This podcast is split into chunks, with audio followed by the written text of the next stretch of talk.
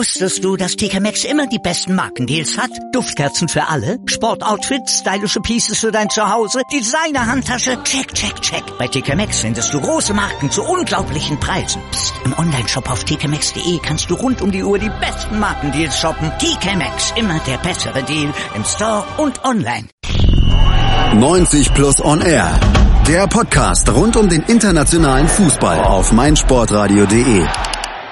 Monday Night Football in der Premier League. Manchester United empfing Tottenham Hotspur zu einem Spiel, das die Spurs durch zwei Tore in zwei Minuten und 13 Sekunden komplett auf den Kopf stellen konnten. Harry Kane in der 50. und Lukas Mura in der 52. Das waren die Torschützen zu einem Zeitpunkt am Beginn der zweiten Hälfte, als United spielerisch und taktisch eigentlich komplett Herr der Lage schien. Einziger Schönheitsfehler der Hausherren im Old Trafford war lediglich, sie machten das Tor nicht und für diese Nachlässigkeiten wurden sie dann auch bitter bestraft am Ende sogar noch durch Moras zweiten Treffer zum 0 zu 3 in der 85. Wieso es so kam, was die zweite Niederlage in Folge für United und auch José Mourinho bedeutet und was die weiße Weste der Spurs bedeutet, das besprechen Malta Asmus und Chris McCarthy in der Analyse von 90 Plus und er hier auf meinsportradio.de. Hallo Chris.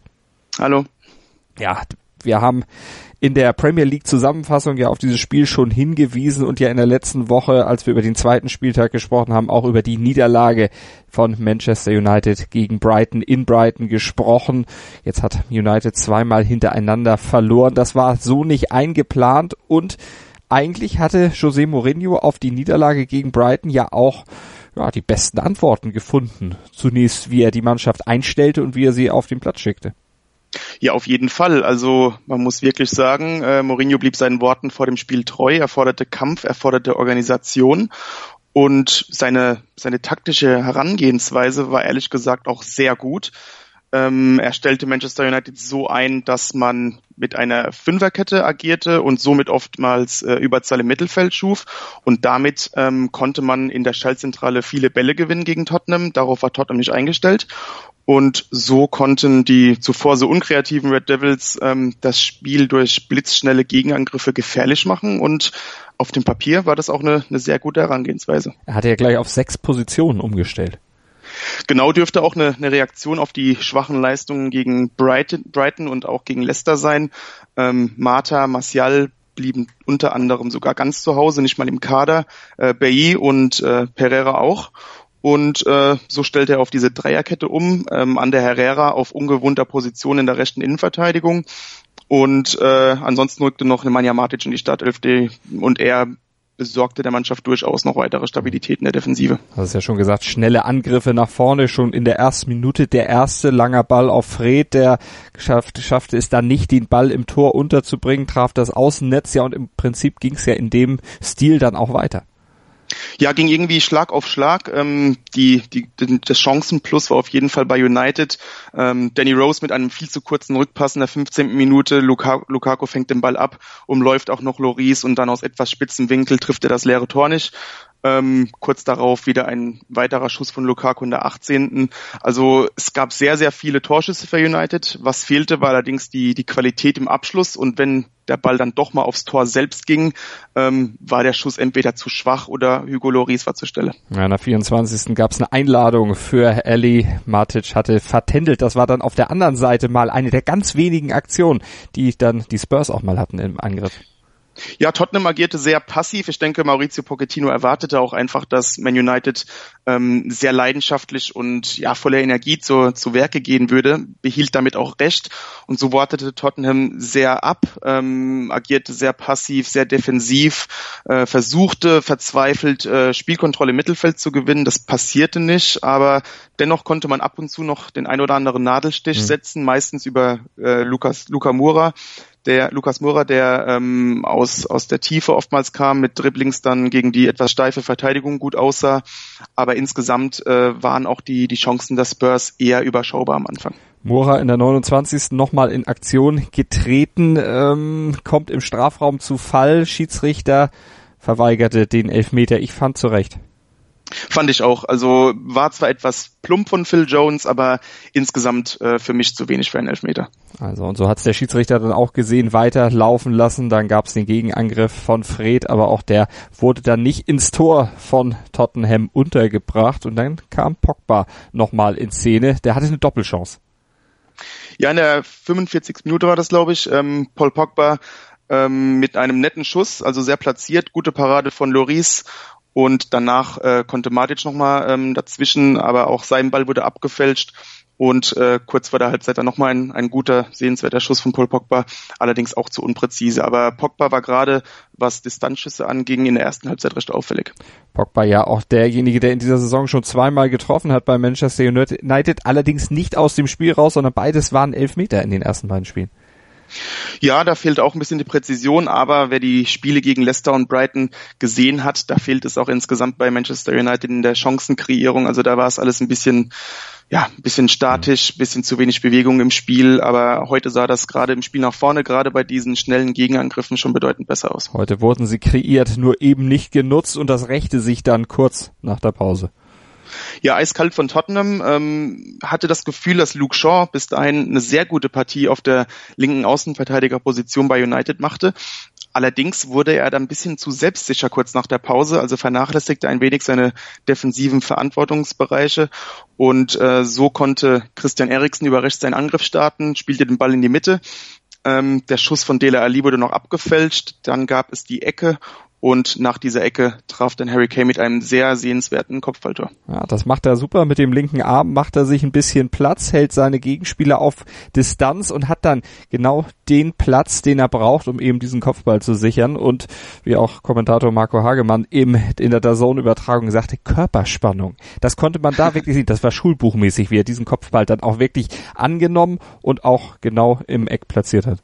Ja, da hat sich das Training am Kopfballpendel gelohnt. Also ähm, ja, du hast es gesagt, ähm, ein Muster, ein Musterbeispiel für einen perfekten Kopfball. Phil Jones verteidigt das auch gar nicht mal schlecht. Ähm, er hat einfach nicht die Größe, die die Sprungkraft äh, eines Harry Kane und muss dann einfach mit zusehen, wie wie der Engländer ähm, einfach den, den Ball wirklich platziert und wirklich mit sehr viel Nackenkraft im, im langen Eck äh, unterbringt. Und damit trifft er schon zum zweiten Mal in diesem August, nachdem er jahrzehntelang vorher im August nie getroffen hat. Also scheint sein neuer Lieblingsmonat zu werden. Auf jeden Fall Harry Kane bringt die Spurs mit 1 zu 0 in Führung. Ja, und im Gegenzug wäre es fast so weit gewesen, dass Lukaku ausgeglichen hätte.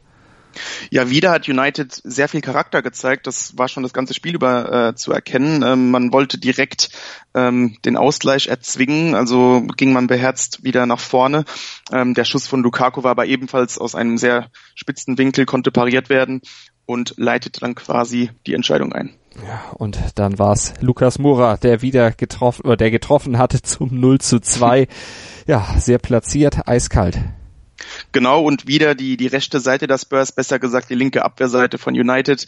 Wieder hat Eriksen sehr viel Platz auf dem rechten Flügel, ähm, spielt den Ball dann platziert in den 16er rein und Lukas Moura verwandelt wirklich absolut eiskalt ins linke Unterreck. Zwei Schüsse binnen, ich hatte es gesagt, 133 Sekunden absolut ins Mark von Manchester United. Alles, was vorher war, im Grunde über den Haufen geworfen. Das, was du gelobt hattest an Mourinhos Taktik, an seiner, an der Einstellung der Mannschaft, alles nichts mehr wert. So bitter ist Fußball manchmal.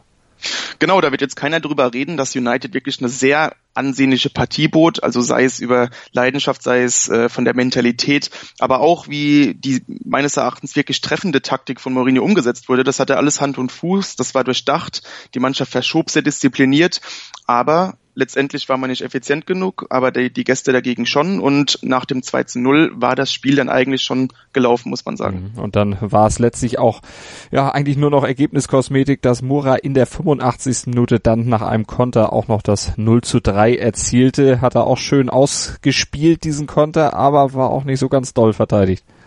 Nee, Chris Smalling sieht da wirklich nicht gut aus, ähm, geht da etwas plump in den Zweikampf und klar auch etwas unglücklich, aber insgesamt kann man sich da als Nationalspieler da schon etwas geschickter anstellen. Wir haben die Chancenauswertung von United ja in der ersten Halbzeit kritisiert. Ähm, jetzt muss man aber auch sagen, die haben zwar über 20 Schüsse aufs Tor gebracht, aber auch die Qualität davon, die, von diesen Schüssen, denn es waren glaube ich drei, vier überhaupt nur direkt aufs Tor gegangen. Genau, also die, die Qualität hat da auf jeden Fall gefehlt. Auch ein bisschen die, die Ruhe wahrscheinlich. Ähm, United agierte phasenweise auch etwas hektisch und das konnte man dann auch vor dem Tor erkennen. Ähm, dazu kommt auch noch, dass dann ausgerechnet Lukaku, der beispielsweise eine sehr gute WM spielte, ähm, auch momentan einfach nicht das Glück hat im Abschluss. Äh, seine Chancen waren eigentlich noch die besten. Ähm, nach dem 2-0 auch ein Lingard schießt einfach total ungezwungen über das Tor.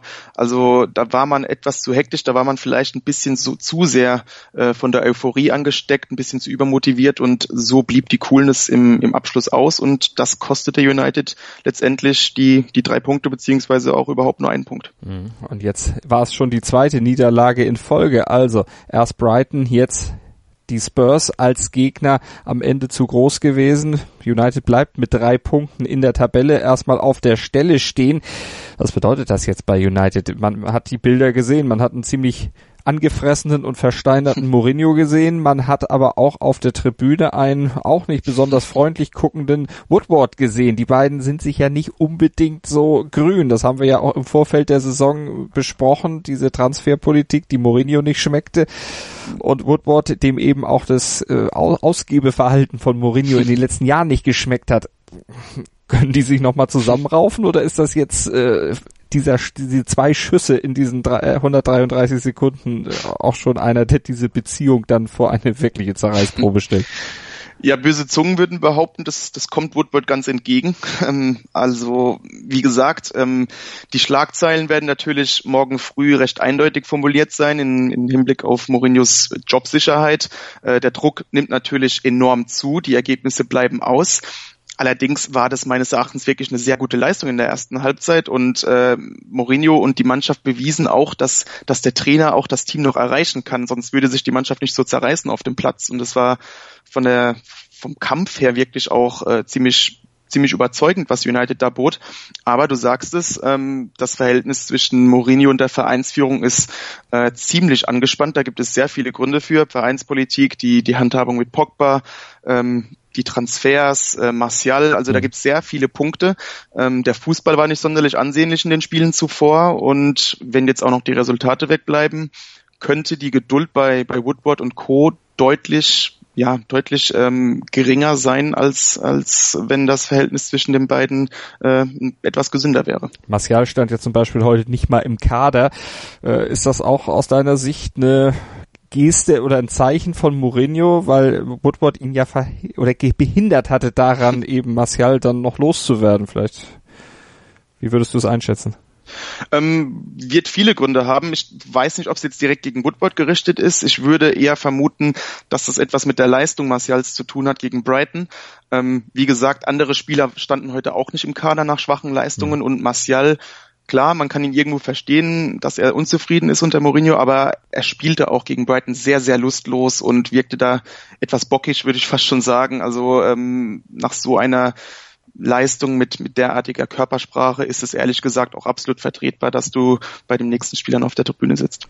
Kein Grund überhaupt auf die Tribüne zu gehen, hat auf der anderen Seite Lukas Mura, den haben wir zum Spieler des Spiels gemacht. Genau, nicht nur wegen seinem Doppelpack, ähm, eine bärenstarke Leistung von ihm, nachdem er in der Rückrunde vergangenes Jahr wirklich stark unter der, äh, in der Kritik stand.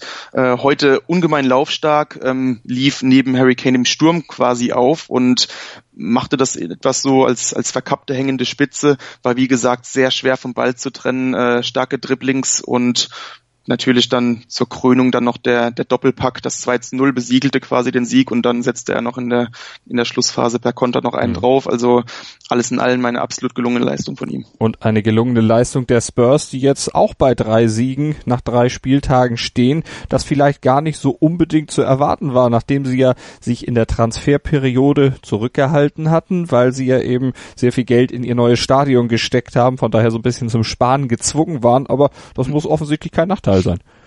Nee, ähm, wir wissen alle, wie eingespielt die Spurs sind, was für einen tollen Trainer sie in Pochettino haben. Ähm, das wirkt alles sehr rund, was Tottenham macht. Dazu muss man auch noch sagen, die neun Punkte, die waren jetzt wirklich sehr minimalistisch äh, erreicht. Also das war alles sehr pragmatisch. Die, die Leistungen waren jetzt gar nicht mal so überragend. Also gerade in den ersten zwei Spielen wirkte man doch noch etwas, etwas müde. Ähm, nach der, nach der WM, nach der äh, kurzen Pause für viele Leistungsträger. Und heute hatte man ehrlich gesagt auch ein Quäntchen Glück dabei, dass United so verschwenderisch mit den Tor, äh, Torchancen umging. Aber jetzt steht man da mit neun Punkten da. Das gibt nochmal zusätzlich Selbstbewusstsein und das kann eventuell dann auch über die, die müden Beine in den kommenden Wochen hinwegtäuschen. Und es kommt dann am nächsten Sonntag zum Duell der beiden noch ungeschlagenen oder von zwei noch ungeschlagenen Teams, denn Tottenham muss nach Watford zur Überraschungsmannschaft. Ja, auch ein, ein sehr interessantes Spiel. Äh, Watford wird ebenfalls sehr selbstbewusst zu Werke gehen. Ähm, bin mal gespannt. Tottenham natürlich der klare Favorit, aber wie wir jetzt Watford in den vergangenen Spielen gesehen haben, werden es die Hornets den Spurs nicht einfach machen. Leichter dann schon eher das Programm, was Manchester United auf dem Papier dann am nächsten Sonntag hat. Die müssen nach Burnley und Burnley mal gerade erst einen Punkt, steht auf Platz 18 in der Tabelle, also aktuell auf einem Abstiegsplatz. Müsste doch eigentlich so ein Aufbaugegner sein, wo man sich dann mal wieder so ein bisschen, bisschen Mut holt. Ja, Burnley natürlich auch ähm, etwas etwas zusätzlich belastet durch die durch die Euroleague-Qualifikation. Da, da steht am Donnerstag nochmal ein Spiel an und man merkt, die Mannschaft tut sich mit diesem mit dieser doppelten Belastung momentan etwas schwer. Allerdings äh, ist Burnley gerade zu Hause ein sehr unangenehmer Gegner und Manchester United, man weiß eben nicht, wie die Mannschaft jetzt mit diesem, mit diesem sehr, sehr bitteren Ergebnis gegen Tottenham umgehen wird. Also ähm, bin ich mal sehr gespannt, wie die Reaktion der Mannschaft dann aussieht. Wir werden es auf jeden Fall verfolgen, hier bei 90 Plus on Air auf meinsportradio.de, natürlich in unserer Premier League Analyse oder auch im Matchday am Donnerstag geht's da ja dann auch wieder mit dem Blick auf das europäische Fußballwochenende weiter hier bei uns auf meinsportradio.de werdet ihr bestens versorgt und die Kollegen von 90 Plus in schriftlicher Form werden sie natürlich auch alles rund um Manchester United und José Mourinho weiter verfolgen. Chris, vielen Dank für heute. Wusstest du, dass TK Maxx immer die besten Markendeals hat? Duftkerzen für alle, Sportoutfits, stylische Pieces für dein Zuhause, Designer-Handtasche, check, check, check. Bei TK Maxx findest du große Marken zu unglaublichen Preisen. Psst. im Onlineshop auf tkmaxx.de kannst du rund um die Uhr die besten Markendeals shoppen. TK Maxx, immer der bessere Deal im Store und online. Vielen Dank. Hören, was andere denken. meinsportradio.de. Like it auf Facebook slash meinsportradio. Breakfast at Flushing. Die US Open mit Chip and Charge. Vom 27. August bis 9. September berichten Andreas Thies und Philipp Joubert täglich über die Ereignisse beim letzten Grand Slam des Tennisjahres. Breakfast at Flushing auf meinsportradio.de.